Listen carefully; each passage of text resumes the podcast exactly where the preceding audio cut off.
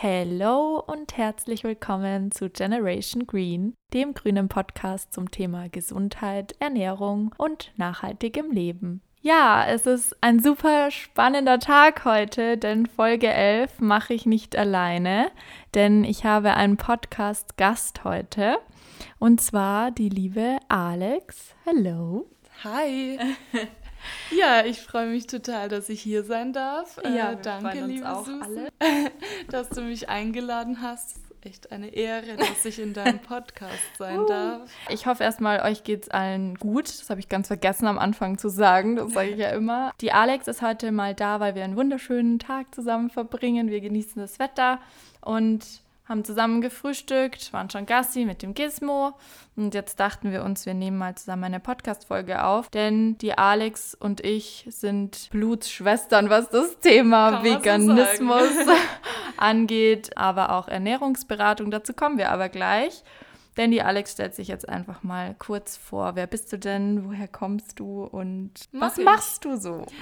Ja, ich bin Alex, wie schon erwähnt. Ich bin 28 mittlerweile. Ich bin aufgewachsen auch in Bayern, ein Stückchen entfernt von Susan.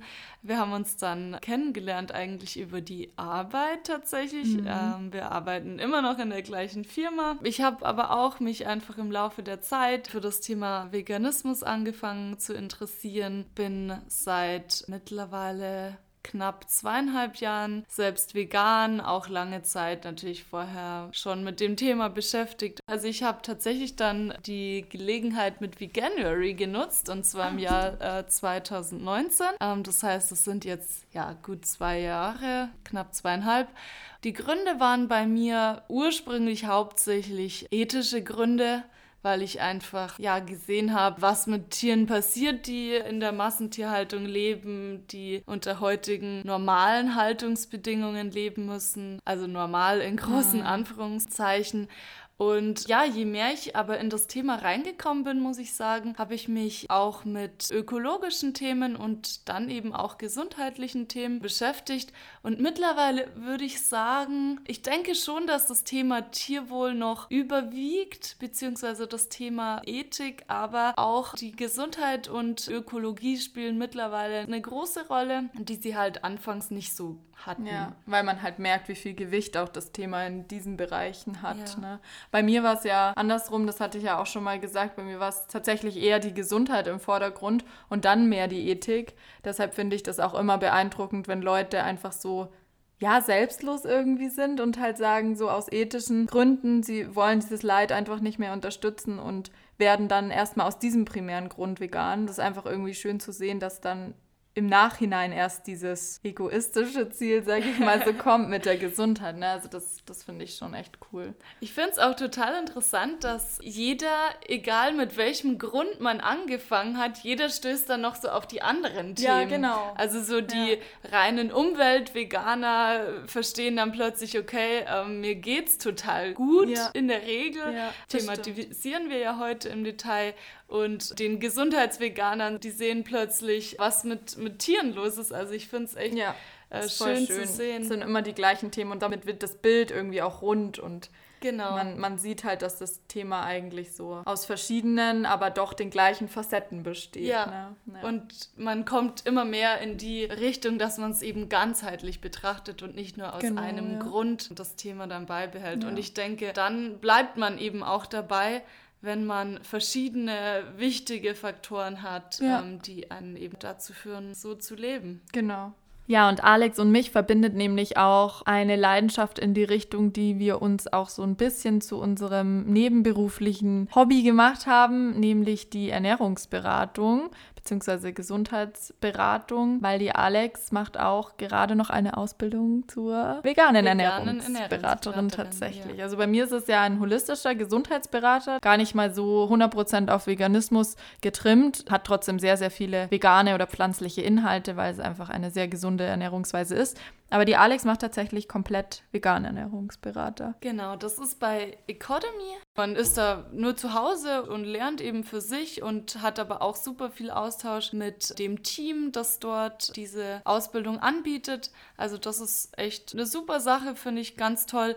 Und nachdem ich einfach mich immer mehr selber schon eingelesen habe in die vegane Ernährung, bietet mir das jetzt einfach einen ganzheitlichen Ansatz, beziehungsweise halt einen ganzen Überblick über ja. die Ernährung und man schaut sich nicht immer nur einzelne Videos an oder liest sich genau. einzelne Artikel durch, sondern kriegt halt einfach ein, das gesamte Bild. Ja, und man geht es auch wissenschaftlich an, ne? also Absolut. auch kritisch. Ja. Ähm, das heißt nicht nur, weil man vegane Ernährungsberater studiert, dass da nur Veganismus in den Himmel gehoben wird, sondern es wird auch kritisch hinterfragt, was sind denn zum Beispiel kritische Nährstoffe, die wir heute auch besprechen, auf die man einfach achten muss. Und das ist, finde ich, einfach für die eigene persönliche Entwicklung nochmal super spannend, weil auch wenn man sich vielleicht hobbymäßig gut auskennt, so eine Ausbildung erweitert den Horizont natürlich nochmal und komplettiert das Ganze irgendwie ja. vom Wissen her.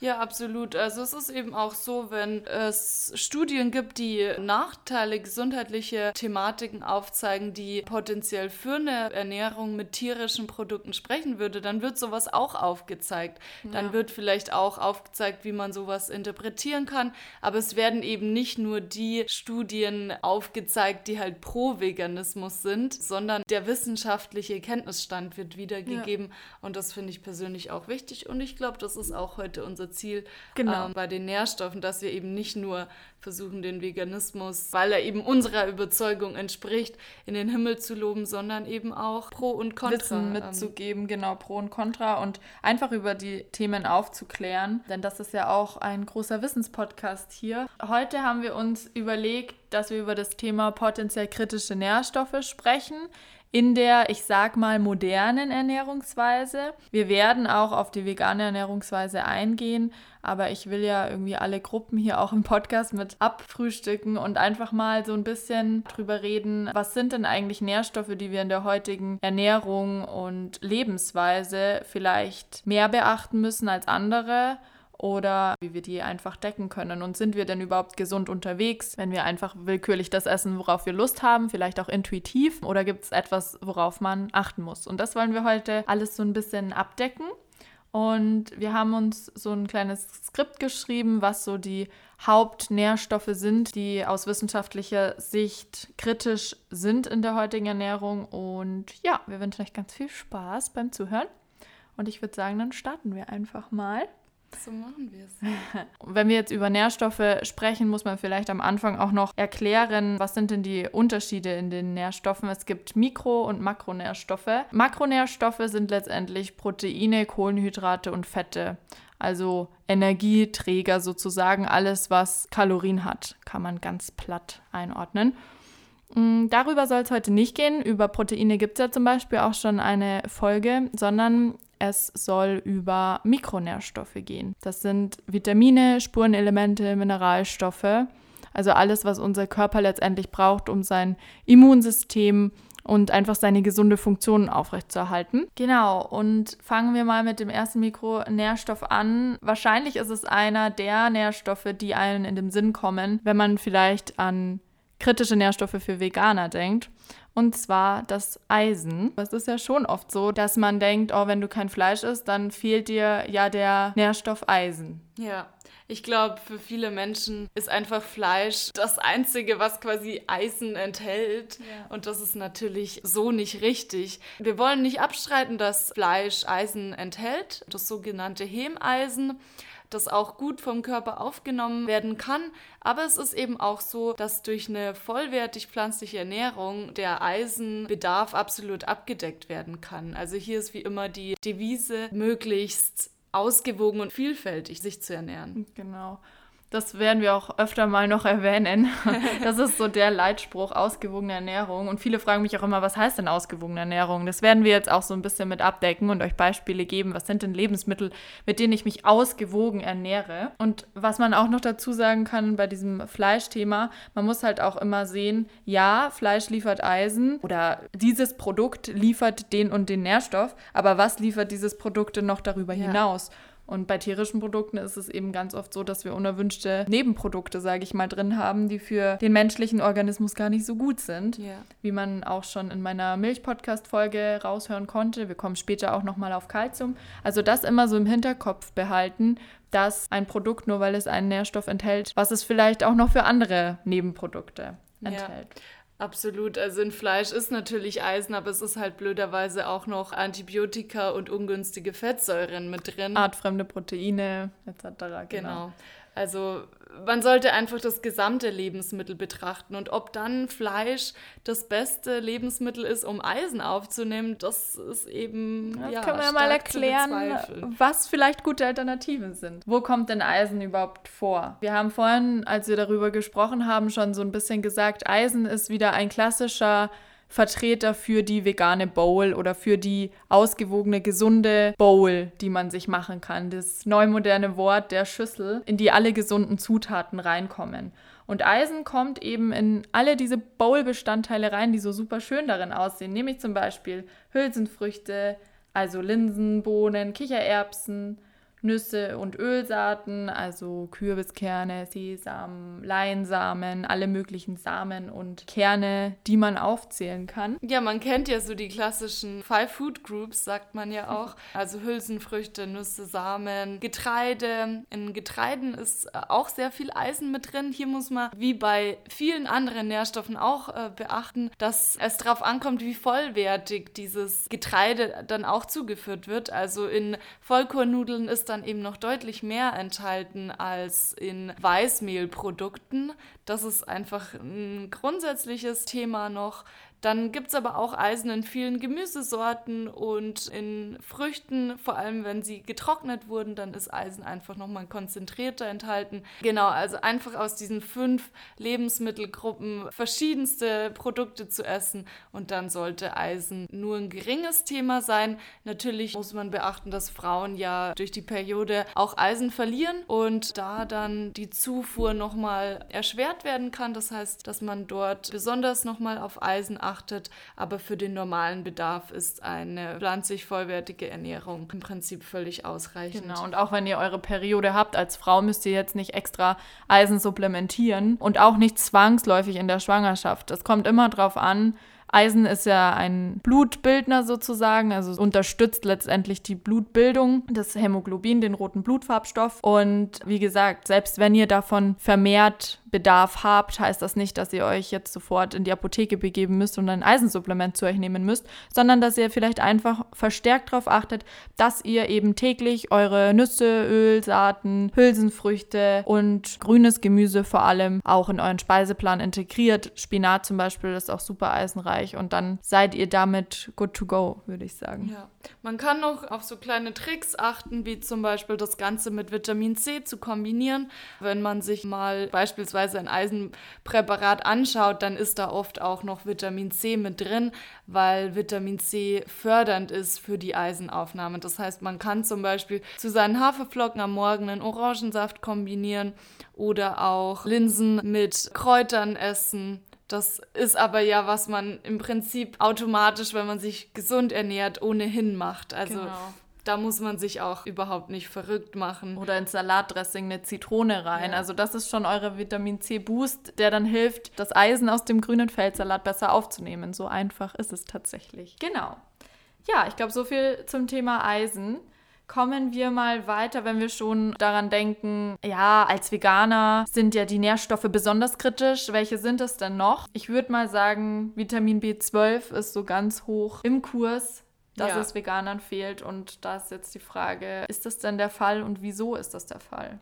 Ja, ich glaube, Vitamin B12 ist der klassischste Vertreter oder der bekannteste Vertreter der kritischen Nährstoffe in der veganen Ernährung und das ist auch definitiv so der Fall. Ähm, Vitamin B12 wird über pflanzliche Lebensmittel nicht bzw. nur in Spuren aufgenommen. Da sage ich auch ganz oft, Vitamin B12 ist ein pflanzliches Vitamin.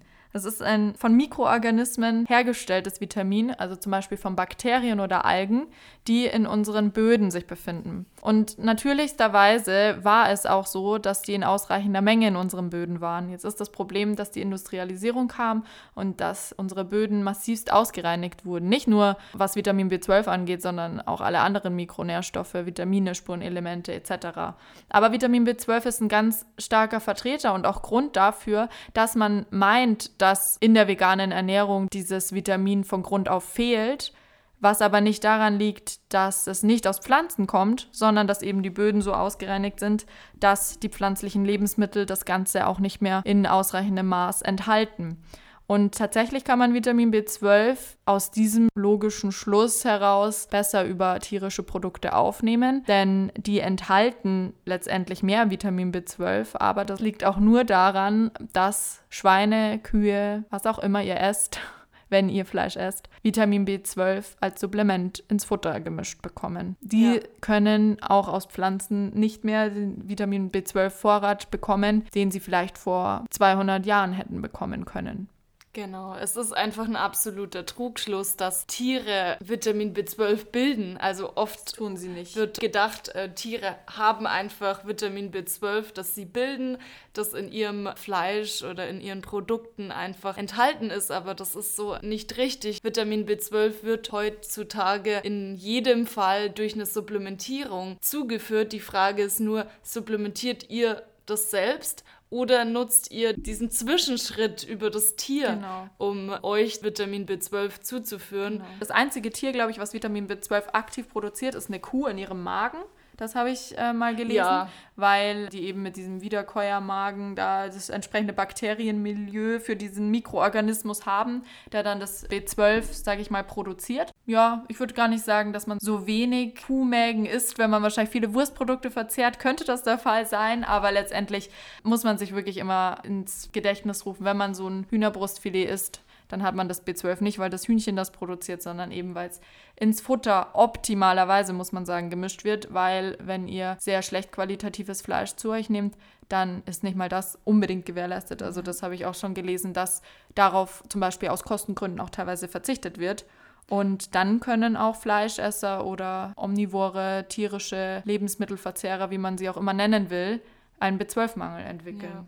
Man ist letztendlich einfach darauf angewiesen, wie der Bauer, wie der Produzent das eben gerade supplementiert. Das heißt, er kann das auch einfach mal vergessen. Man hat einfach selbst, denke ich, keine Kontrolle drüber, genau. wie viel B12 man zuführt. Es steht ja auch auf keiner Verpackung angegeben, wie viel B12 jetzt dieses tierische Produkt enthält. Von genau. daher plädieren wir hier einfach dazu, selber die Kontrolle zu übernehmen und sich das selbst zuzuführen. Und wieso ist das so wichtig? Vitamin B12 ist sehr, sehr wichtig für unsere Nervengesundheit. Deshalb kann es auch sehr fatale Folgen haben, wenn man einen jahrelangen Vitamin B12-Mangel hat. Der Körper hat ein Depot von ungefähr zwei Jahren, woran er sich, sage ich mal, bedienen kann, bevor das aufgebraucht ist und es dann wirklich zu irreparablen Nervenschäden kommt, sollte man nicht supplementieren oder sollte man nicht genügend Vitamin B12 in welcher Form auch immer zu sich nehmen.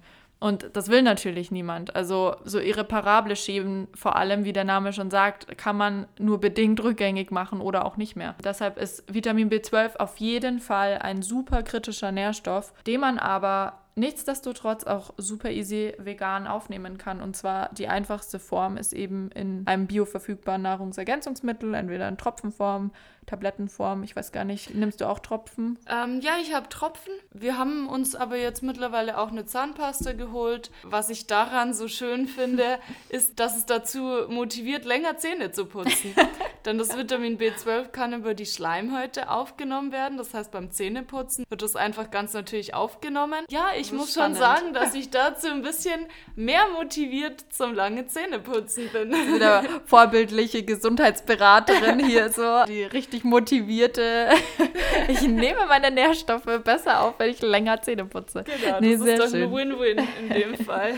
Ich habe aber auch tatsächlich vom Ferdi letztes Mal gelesen, dass er einen Vitamin B12 sogar an der Obergrenze dran war, weil er nämlich auch gesagt hat, er nimmt Vitamin B12 Zahnpasta, Pflanzendrink mit Vitamin B12 zugesetzt und auch noch ein Supplement. Und das war dann tatsächlich zu viel. Also ja. man kann wirklich sagen, das ist kein Humbug. Also Vitamin B12 in Zahnpasta, das wirkt wirklich. Also ja. da muss man schon bedacht rangehen und dann auch regelmäßig seine Blutwerte kontrollieren lassen, damit man eben sieht, hey, wo stehe ich eigentlich gerade? Bin ich in der Untergrenze, im Mittelbereich, oberer Normwert? Wobei man auch sagen muss, nur weil man im oberen Normbereich ist, heißt das noch lange nicht, dass es ungesund ist.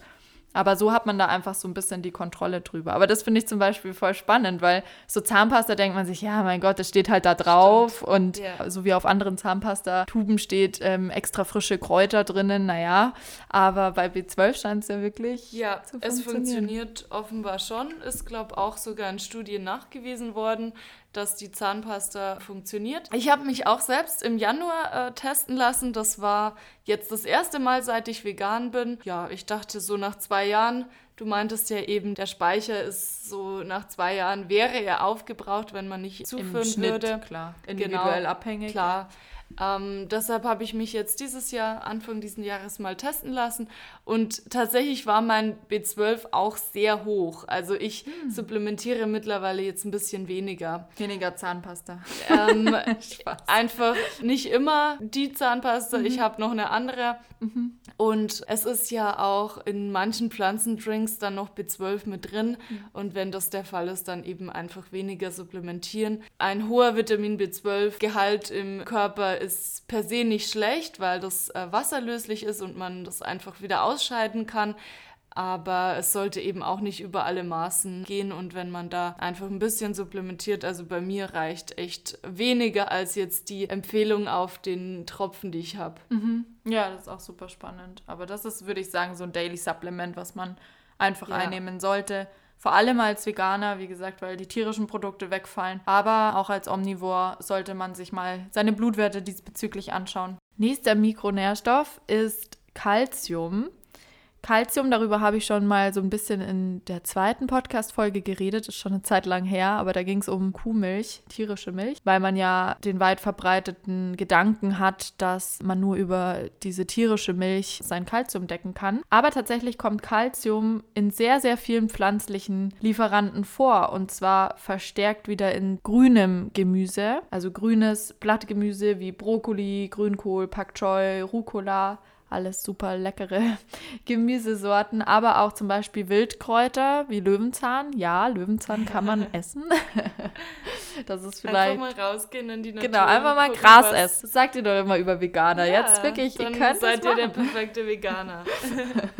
genau, aber auch wieder, was die klassisch tolle Regenbogenbowl anbetrifft, Hülsenfrüchte, wie Kichererbsen, aber auch Sojaprodukte also man muss auch nicht immer komplett das Naturprodukt wählen. Man kann auch einfach mal einen Tofu, einen verarbeiteten nehmen oder ein Fleischersatzprodukt aus Soja. Dann ist auf jeden Fall auch das Kalzium gedeckt. Persönlich mache ich es mir ehrlich gesagt hier auch ziemlich einfach und greife hauptsächlich zu Pflanzenmilch, die mit Kalzium angereichert ist.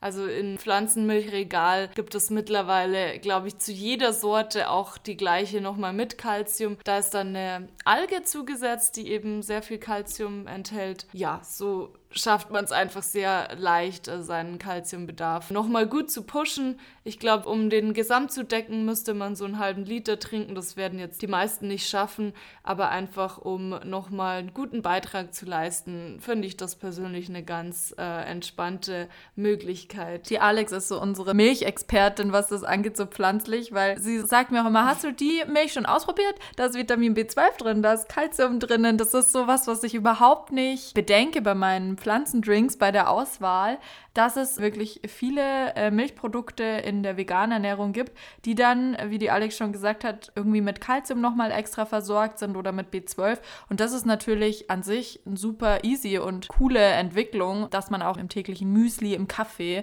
dann schon seine Mikronährstoffe auch mitdecken kann. Es gibt wirklich Produkte, die da genau auch auf die vegane Ernährung mit ausgerichtet sind. Das heißt, die genau eigentlich die Nährstoffe an, abdecken oder nochmal angereichert damit sind, die wir jetzt heute ansprechen. Mhm. Also da gibt es schon echt gerade so Startups, die da sich viele Gedanken machen, die auch da gut ausgebildete Leute im Ernährungsbereich haben und die da wirklich super Produkte auf den Markt bringen. Ja, das bringen. ist echt cool.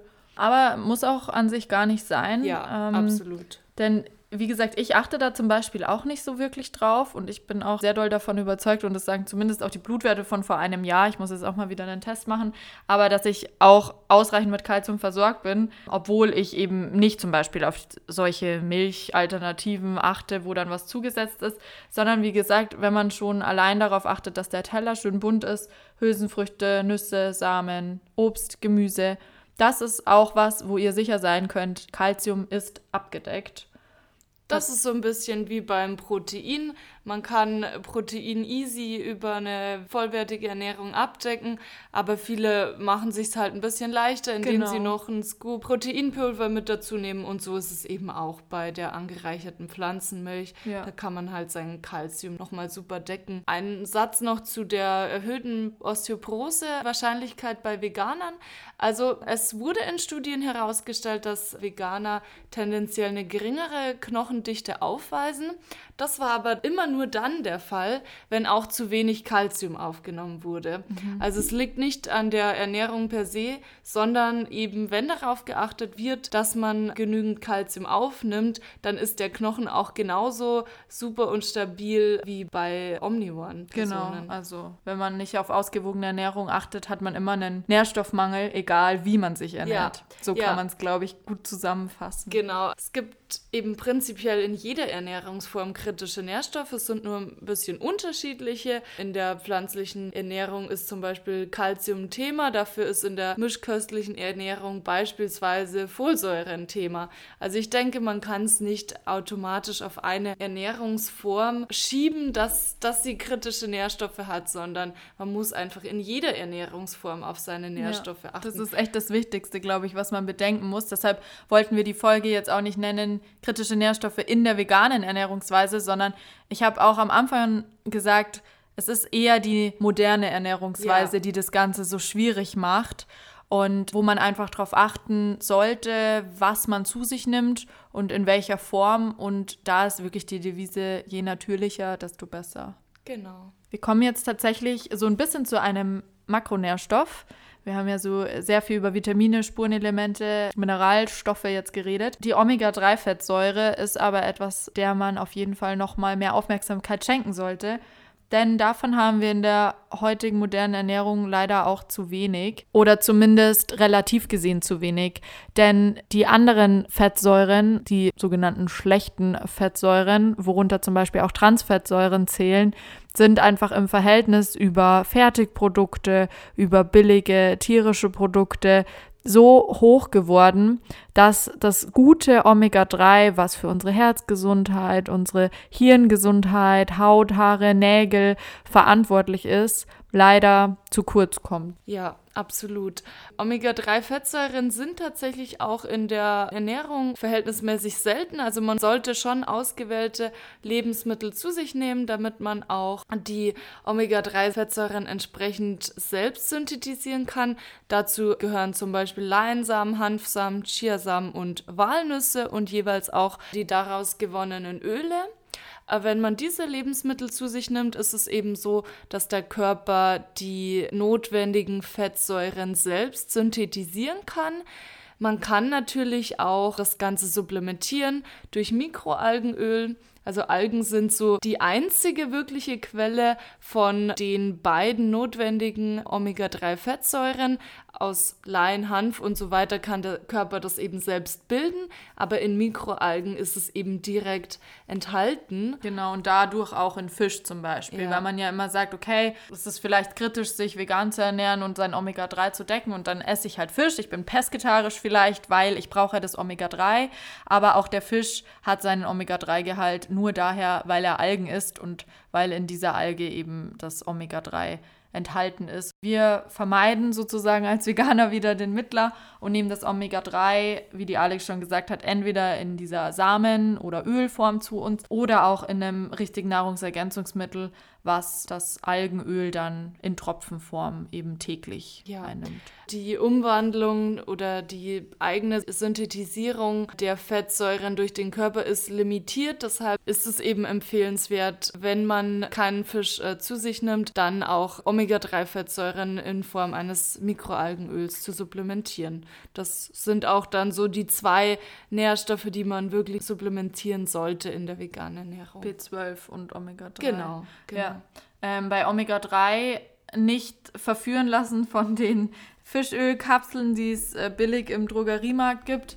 Einerseits billig im Drogeriemarkt sollte man sowieso keine Supplemente kaufen. So ist unsere Empfehlung, würde ich sagen, einstimmig ja, als absolut. Ernährungsberater, weil es einfach eine sehr minderwertige Qualität ist, was die Bioverfügbarkeit, also die Aufnahme im Körper bedeutet. Das heißt, da können 1000 Mikrogramm von sonst was drinnen sein und euer Bedarf sind eigentlich nur 10, aber ihr werdet sicher nicht diese 1000 aufnehmen können, wenn das Ganze nicht bioverfügbar für den Körper ist. Das heißt, der Körper scheidet den Großteil davon sowieso wieder aus. Da auf jeden Fall auf die Qualität achten, woher dieser Nährstoff kommt. Und bei Omega-3 zum Beispiel ist der Nachteil eben bei Fischölkapseln, dass ihr super viele Schwermetalle auch mit aufnehmt und Mikroplastik, was eben leider aktuell in unseren Ozeanen vorherrscht.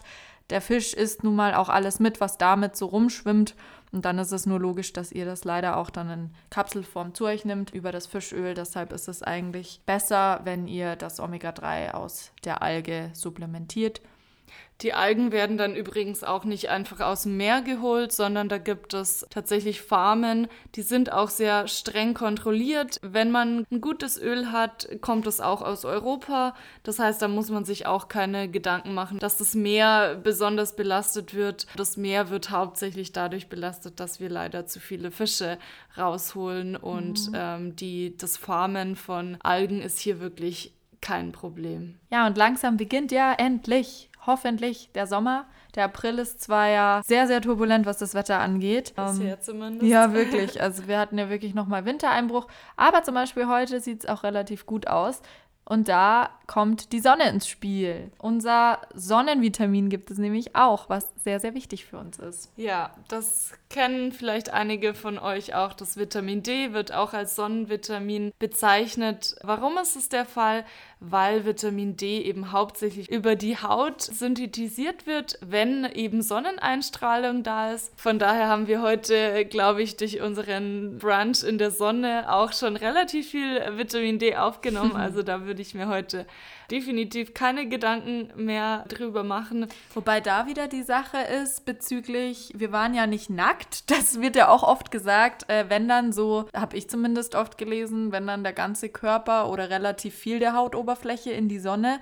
Es ist jetzt die Frage, ob das jetzt schon mhm. ausreichen würde, nur mit, sage ich mal, äh, dreiviertelärmeligem Sweatshirt in der Sonne zu brunchen. Da würde ich tatsächlich sagen, wir waren gut unterwegs, aber ganz ja. aufgefüllt haben wir es wahrscheinlich noch nicht. Also bei mir in der Ausbildung wurde zum Beispiel gesagt, dass man so 25 Prozent der Hautoberfläche für höchstens eine halbe Stunde der Sonne aussetzen sollte und Ohne dann hat man wohlgemerkt. Genau, ja, die Sonnencreme würde das nochmal rausfiltern und dann würde das ausreichen für diesen Tag. Und wir haben jetzt sicherlich nicht 25 Prozent der Hautoberfläche gehabt, aber dafür längere Zeit. Also ich würde schon sagen, dass es schon einen großen Teil unserer war mal gut unterwegs. Ja, unseres Bedarfs gedeckt hat.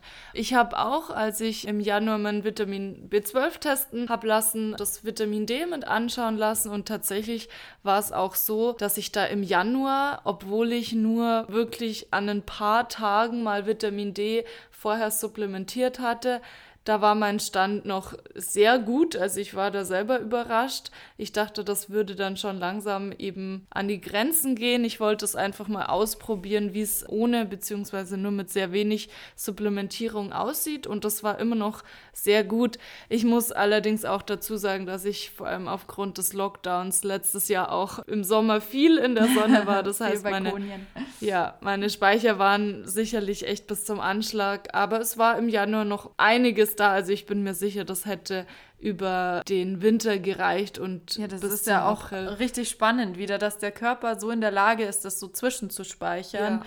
Es ist ein kritischer Nährstoff in dem Sinne, weil wenn wir Vitamin D-Mangel haben, kann es eben auch unschöne Nebenwirkungen geben. Also zum Beispiel depressive Stimmung, weil es halt einfach ein ja, Stimmungsaufheller auch mit ist. Vitamin D ist ja eigentlich auch gar kein Vitamin, das verwendet man hier eigentlich fälschlicherweise diesen Begriff. Es ist eigentlich ein Hormon, weil Stimmt, der Körper ja. das eben selber bilden kann und es kann eben auch Auswirkungen auf die Stimmungslage haben. Genau, und Immunsystem auch, auch, super wichtig. für die mhm. Knochen, ähm, genau. weil nur mit Vitamin D eben auch dann das Kalzium eingelagert werden kann. Deshalb ist es auch so, dass in nördlicheren Ländern die Menschen tendenziell mehr ja, Knochenbeschwerden haben. Mm, Osteoporose ist ja. da höher, das Risiko. Ja, diesbezüglich ein kritischer Nährstoff, aber wie gesagt, oder wie ihr an Alex Erzählung auch mitbekommt, wenn ihr entsprechend ein Naturbursche, eine Naturburschin seid und gerne in der Sonne liegt, dann schafft es euer Körper auch über mehrere Monate sein Depot da aufrecht zu erhalten. Und das ist ja auch was, was zu einer allgemeinen gesunden Lebensweise zählt, sich an der frischen Luft zu bewegen und da tankt man dann automatisch auch ja. Sonnenenergie. Ich glaube, das ist natürlich individuell unterschiedlich und ihr solltet jetzt nicht euch darauf verlassen, weil bei mir das funktioniert, dass es immer so ist. Aber Vitamin D wird ja auch für alle Menschen als kritischer Nährstoff angesehen, die sich eben in unserem Breitengrad befinden oder die ja. hier leben. Es wird ja auch generell für Babys immer empfohlen und auch für Erwachsene und gerade auch ältere Menschen wird eine Vitamin D-Supplementierung empfohlen, weil es eben im Winter wenig davon gibt und über die Ernährung auch nur sehr wenig aufgenommen ja. werden Zum kann. Zum Beispiel generell. Pilze haben Vitamin D, also viel Vitamin D für ein Lebensmittel, aber so viel Pilze kann man natürlich auch nicht essen, dass man seinen Vitamin D-Spiegel dadurch decken würde. Das heißt, wie dir Alex schon gesagt hat, im Winter vor allem darauf achten. Also wir zum Beispiel, machst du es jetzt auch im Winter? Supplementierst ich habe jetzt nicht mehr supplementiert, okay, weil für weil mich hat es jetzt Beispiel, absolut ausgereicht. Ja, ich zum Beispiel schon. Ich muss aber auch sagen, dass sich Vitamin D explizit, glaube ich, müsste man explizit testen lassen, oder? Im Blut? Ja, muss ja, man testen. Das habe ich, glaube ich, noch nicht gemacht. Würde man aber, glaube ich, auch, wie gesagt, ein bisschen an solchen Sachen wie Stimmung, Müdigkeit, Müdigkeit, Immunsystemschwäche irgendwie erkennen. Habe ich jetzt äh, keine Anzeichen von gemerkt. Es wäre mal interessant zu wissen, wie es ist, wenn man es weglässt. Vielleicht machen wir mal so eine Art Selbstexperiment im Winter. Aber ihr macht auf jeden Fall damit auch nichts kaputt, wenn ihr supplementiert. Das waren jetzt tatsächlich auch schon die kritischsten Nährstoffe. Und jetzt würden wir noch drei Stück ansprechen, die auch offiziell als potenziell kritische Nährstoffe gelten aber eben nicht ganz so kritisch eigentlich sind, weil sie wieder durch eine vollwertig pflanzliche Ernährung mit einem bunten Rainbow-Teller. Sehr gut. Eat the Rainbow. Genau. Auch im Prinzip aufgenommen werden können. Und das sind Zink, Jod und Selen. Wie schon angesprochen, hier ist die Devise wie immer einfach möglichst vielfältig essen, relativ wenige verarbeitete Produkte. Wir wollen hier niemandem seinen Spaß nehmen und gönnt euch auch mal Pizza. Einen, genau, und einen Burger und machen wir auch absolut. Also wir sind da jetzt auch nicht total stringent unterwegs. Ein Burger kann ja auch eigentlich. bunt sein. Also man genau. kann ja einen Burger auch man mit Linsen-Patties machen und dann Salat ja. oder kaufen. Es gibt ja mittlerweile auch bei verschiedensten Burgerketten Linsenbratlinge ja, und absolut. sonstiges. Aber man darf auch wirklich mal in Anführungszeichen sündigen. Das ist überhaupt kein Thema.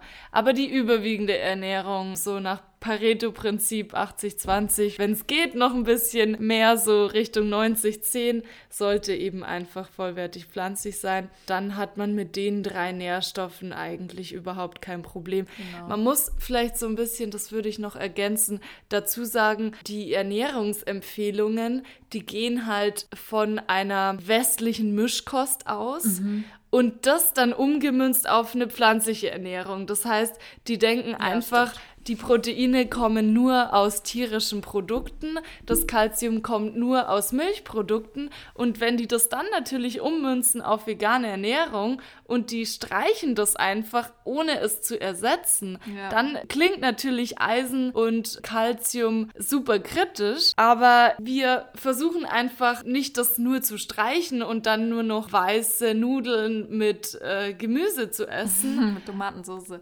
Oder eben auch wirklich verarbeitet verarbeitete Produkte, sondern wenn man eben versucht, das durch gute Lebensmittel zu ersetzen, Vollkornprodukte mit einbaut, genau, wirklich diese Nüsse und Samen. Lebensmittelgruppen. Genau. Vollkorngetreide, Hülsenfrüchte, Nüsse, Samen, Obst und Gemüse. Das ja. sind eigentlich so die wesentlichen Faktoren an Lebensmitteln, die auf eurem Teller landen sollten, wenn ihr von ausgewogener Ernährung sprecht. Also vielleicht da, um nochmal den Bogen zu schließen, wenn ich sage ausgewogen, wenn mich jemand fragt, was heißt ausgewogen? Genau diese fünf Lebensmittelgruppen. Genau. So bunt wie möglich. Ja, und dann braucht es im Prinzip auch keine Superfoods und es braucht wirklich nur diese zwei oder eben mit Vitamin D diese drei Supplemente. Genau. Deswegen haben wir auch am Anfang nochmal gesagt, moderne Ernährungsweise. Denn das, was die Alex angesprochen hat, dass man bei veganer Ernährung oftmals denkt, man cuttet jetzt irgendwie den, die Kalziumquelle oder die Eisenquelle, ist genau das Problem in der Denkweise, dass man eben nicht von einer ausgewogenen Kost ausgeht, von dieser modernen westlichen Mischkost, sondern sehr, sehr arm an Obst und Gemüse ist.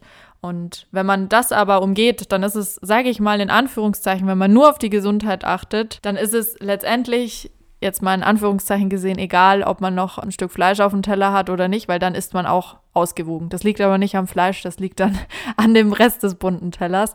Und wenn man das Fleisch eben weglässt, hat man natürlich dann gesundheitliche Benefits für die Umwelt und auch für die Tiere natürlich noch on top, was ja sehr erstrebenswert ist, würde ich mal sagen. Zum Zink noch vielleicht so ein Kommentar. Zink ist ja super wichtig fürs Immunsystem. Auch Sportlern wird zum Beispiel Zink empfohlen, weil die Regenerationsfähigkeit dadurch einfach erhöht wird, weil es zu 60 Prozent in den Muskeln vorherrscht. Aber ich sag mal, da auch wieder die Devise, wenn ihr genügend Obst und Gemüse esst, habt ihr auch genügend Zink in eurer Ernährung enthalten. Wenn ihr euch krank fühlt, und so mache ich es zum Beispiel auch, wenn ich mal so das Gefühl habe, boah, mein Immunsystem muss jetzt ganz schön kämpfen, weil es war eine stressige Woche, weil es war eine sehr kalte Woche, was auch immer, dann nehme ich auch Zink zu mir als Supplement, einfach in Form von bioverfügbaren Kapseln, aber es ist definitiv nicht notwendig.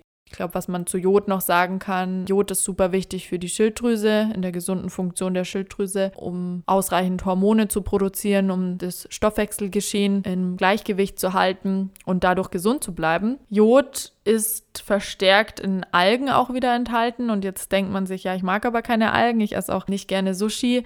Dann kann man tatsächlich sagen, es gibt zum Glück jodiertes Speisesalz, jodiertes Salz, mit Jod angereicherte Lebensmittel da einfach vorsichtig sein, dass man nicht zu viel Salz zu sich nimmt, denn Salz trocknet einfach mehr oder weniger den Körper aus und hemmt ihn in seinen gesunden Stoffwechselprozessen.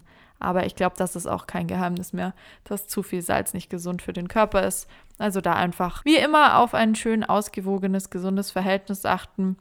Und dann seid ihr da, denke ich, gut aufgestellt. Ja, und mit den 6 Gramm Salz pro Tag, die ja empfohlen sind, mehr sollte es eigentlich nicht sein, deckt man schon einen Großteil des Jod-Tagesbedarfs, wenn man eben zu Jodsalz greift, was wir auch empfehlen würden. Wir sehen jetzt grundsätzlich keine Nachteile bei der Verwendung von Jodsalz, aber wenn man eben darüber hinausgehen würde mit dem Salz, dann hat es eben wieder nachteilige Auswirkungen, weil wir einfach zu viel Natrium dann zu uns führen. Ich sage nichts gegen Jodsalz, wenn man viel frisch kocht. Ich würde schon einhaken, wenn man auch viel auswärts isst oder viele Fertigprodukte zu sich nimmt, dann ist es auch too much, dann nochmal zu Hause so viel Jodsalz das zu stimmt. verwenden. Also die 6 Gramm kann man per se nicht messen, weil man ja nie weiß, was ist im Linsengericht von meinem Lieblingsinder drinnen ja. an Salz. Was wir letztendlich einfach damit mitgeben wollen, ist, es gibt von allem ein Maß und klar, bei Salz einfach drauf achten. Ja.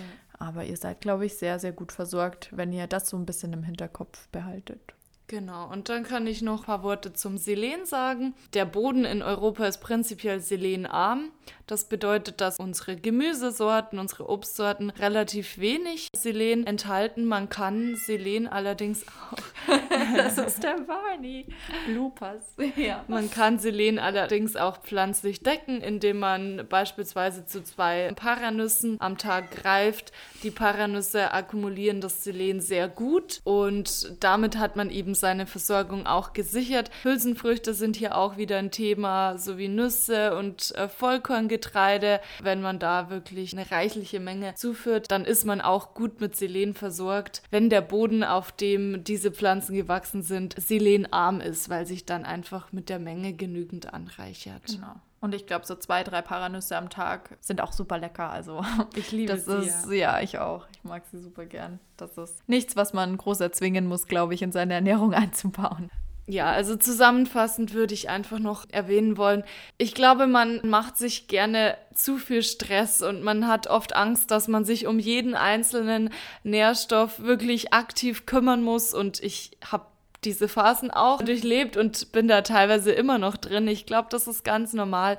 Aber alles in allem kann man wirklich sagen, das wiederholt sich jetzt langsam. Aber wenn man sich pflanzlich vollwertig ernährt, dann muss man sich bei den meisten, außer bei denen, wo wir eben aktiv eine Supplementierung empfehlen, potenziell kritischen Nährstoffen eben keine Gedanken großartig machen. Also so ein paar Grundregeln eben beachten und dann ist man da aber wirklich gut versorgt. Wenn es natürlich individuelle Einschränkungen bei der Aufnahme gibt, sowas muss man prüfen. Wir gehen hier von einem gesunden Menschen aus. Gesund im Sinne von, er verwertet im Normalbereich, sprich, er hat keine Probleme mit der Aufnahmefähigkeit im Körper. Wenn man jetzt natürlich eine Schilddrüsenunterfunktion hat und Jod einfach anderweitig aufnehmen muss oder kann, dann ist das ein anderes Thema, aber das sprechen wir hier natürlich per se nicht aus, weil es einfach keine individuelle Beratung ist. Genau, das wollte ich eigentlich nur noch dazu sagen.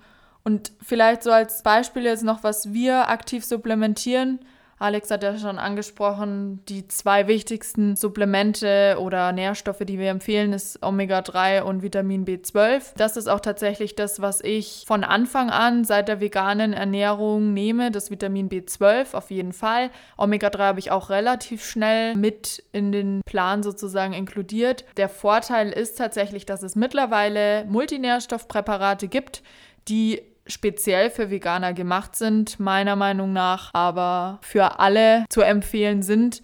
Denn das sind, wie gesagt, nicht nur kritische Nährstoffe in der veganen Ernährung, sondern auch in der modernen Ernährung, egal wie man sich ernährt. Und das sind einfach Multinährstoffpräparate, die B-Vitamine enthalten, die Vitamin D enthalten, die Kalzium enthalten, Eisen, Zink, Magnesium, also all so Stoffe, die es einfach braucht, um einen gesunden Körper zu unterstützen, so würde ich sagen. Gar nicht mal zu generieren, zu genau zu generieren. Ich glaube, sondern zu unterstützen ja, einfach. Man sollte, und das ist ja auch immer so die Devise von Ärzten und Menschen, die das studiert haben, man sollte Supplemente oder auch in der Werbung wird das ja angesprochen, niemals als quasi Lebensmittel betrachten. Ein oder Supplement. Satz, ja. Genau. Sondern als Zusatz. Ist immer nur, um eine bereits gesunde Ernährung nochmal auf das nächste Level zu heben. Ja. Aber man sollte nicht sagen, okay, ich nehme ja das Supplement, jetzt spare ich mir den Salat äh, als Beilage. Nee, das funktioniert so nicht. Genau, also einfach als Zusatz betrachten und nicht sich dann zurücklehnen und davon auszugehen, dass man ja schon alles hat. Genau. Also ich persönlich nehme dieses Multinährstoffpräparat ein und zusätzlich Omega-3, denn das passt rein von der Menge her nicht in so ein Multinährstoffpräparat, weil das einfach sehr hoch konzentriert und hoch dosiert sein muss. Genau. Bei das mir ist, ist es jetzt so, dass ich keinen Multinährstoff nehme. Ich nehme B12 und Omega-3. Zusätzlich schaue ich, dass ich äh, Sonne erwische, ähm, so am Tag, aber das mache ich sowieso gerne, ja, weil Zeit draußen einfach immer hochqualitative Lebenszeit ist aus meiner Sicht.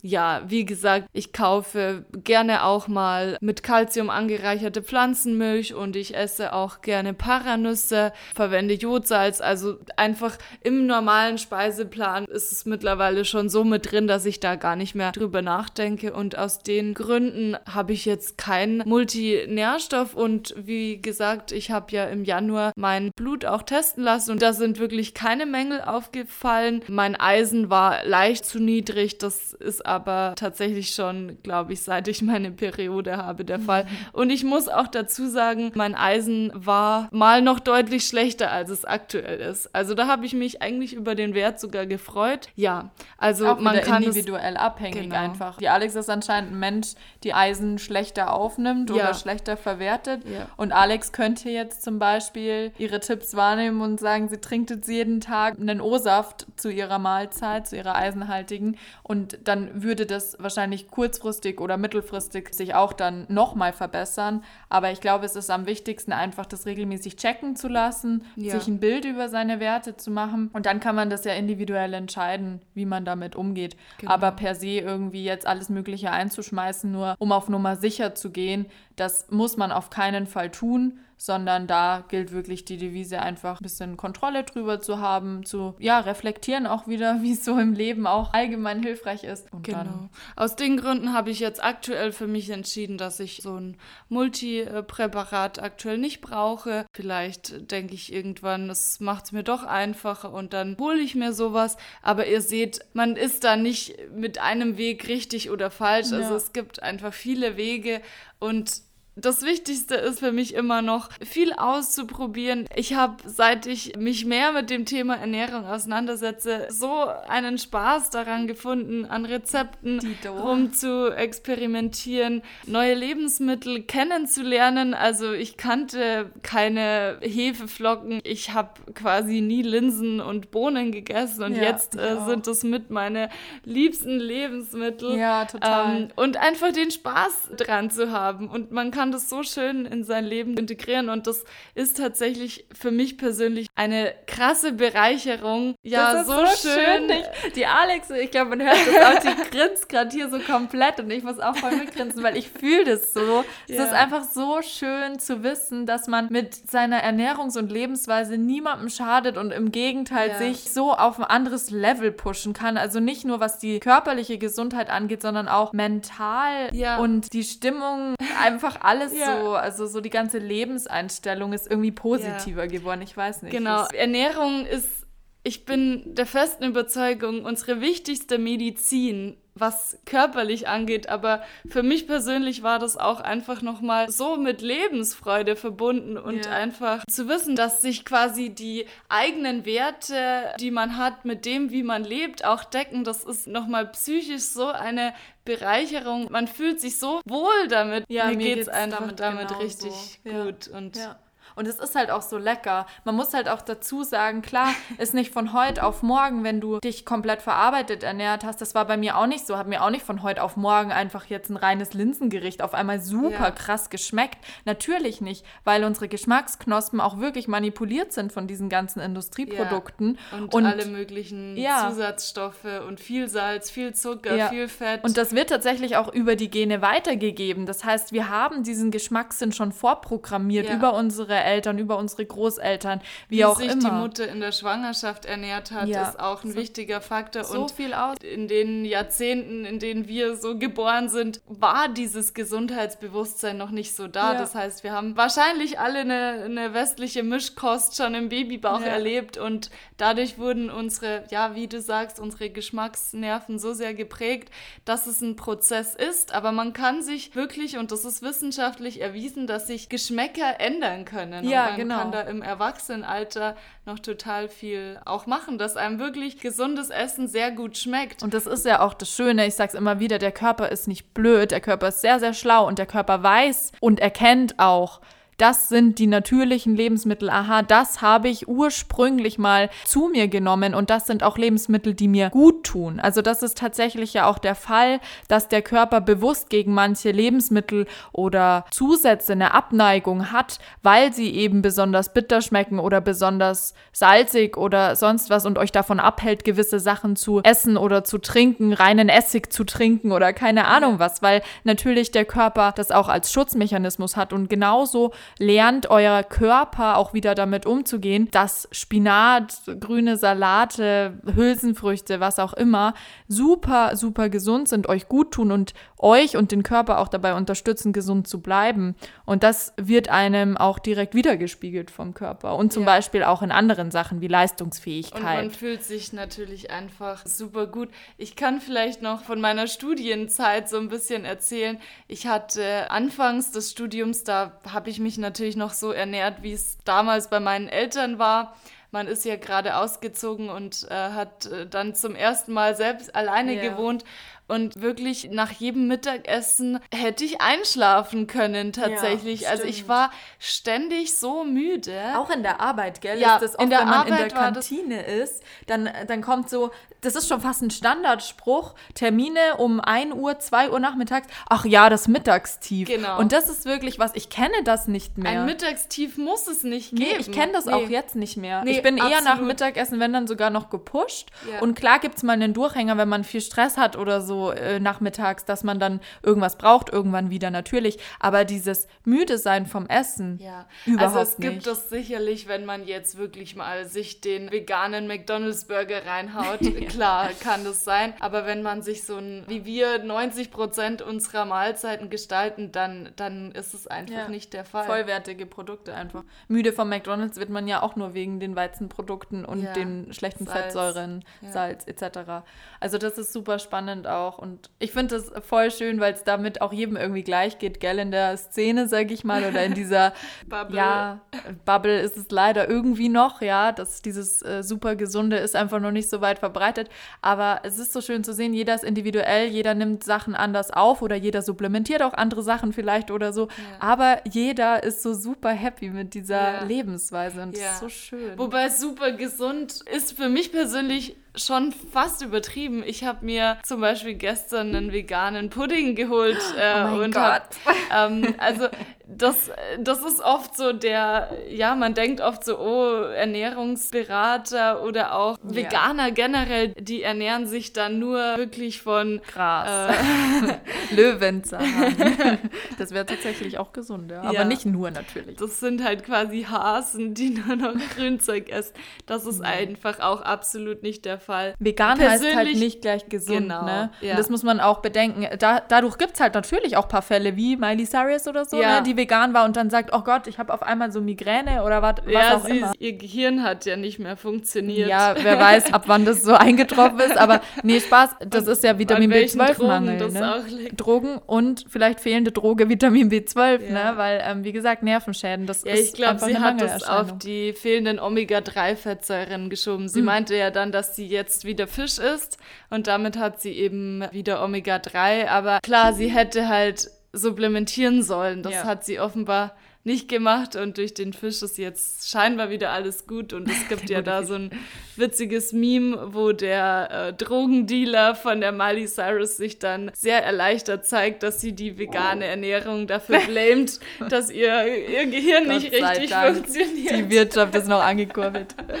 ja. So viel sei gesagt. Vegan ist nicht gleich gesund. Ja. Ausgewogen ist gesund. Ja, dennoch ähm, finde ich super, dass es diese veganen Ersatzprodukte immer mehr gibt, weil das einfach zeigt, man kann so viel machen und man muss es nicht jeden Tag und sollte es auch nicht jeden Tag mit einbauen, aber es vereinfacht, denke ich, vielen den Weg. Ja. Also ich glaube persönlich, vor zwei Jahren gab es wirklich noch einiges weniger als aktuell. Mm. Hätte es mir das Ganze vielleicht auch leichter gemacht, beziehungsweise meine Entwicklung begann ja sicher schon vor fünf oder sechs Jahren. Ja, ja, da hätte ich sicherlich auch mal zu sowas gegriffen. Ich bin trotzdem noch der Überzeugung, dass vegane Ersatzprodukte in aller Regel gesünder sind als Fleischprodukte, weil einfach die Fettsäuren fehlen und Die tierischen, die artfremden Proteine einfach auch nicht drinnen Ja. sind. Also das Ganze, die ganzen Nebenerzeugnisse, sage ich mal, die einfach schlecht für unseren Körper sind, sind da einfach nicht enthalten. Ich meine, wenn man ein veganes Produkt hat, wo super viel Zucker zugesetzt ist oder Sonnenblumenöl, was die Omega-6-Fettsäuren, die praktisch die nicht so Höhe gesund für unseren Körper sind, in die Höhe schnellen lassen,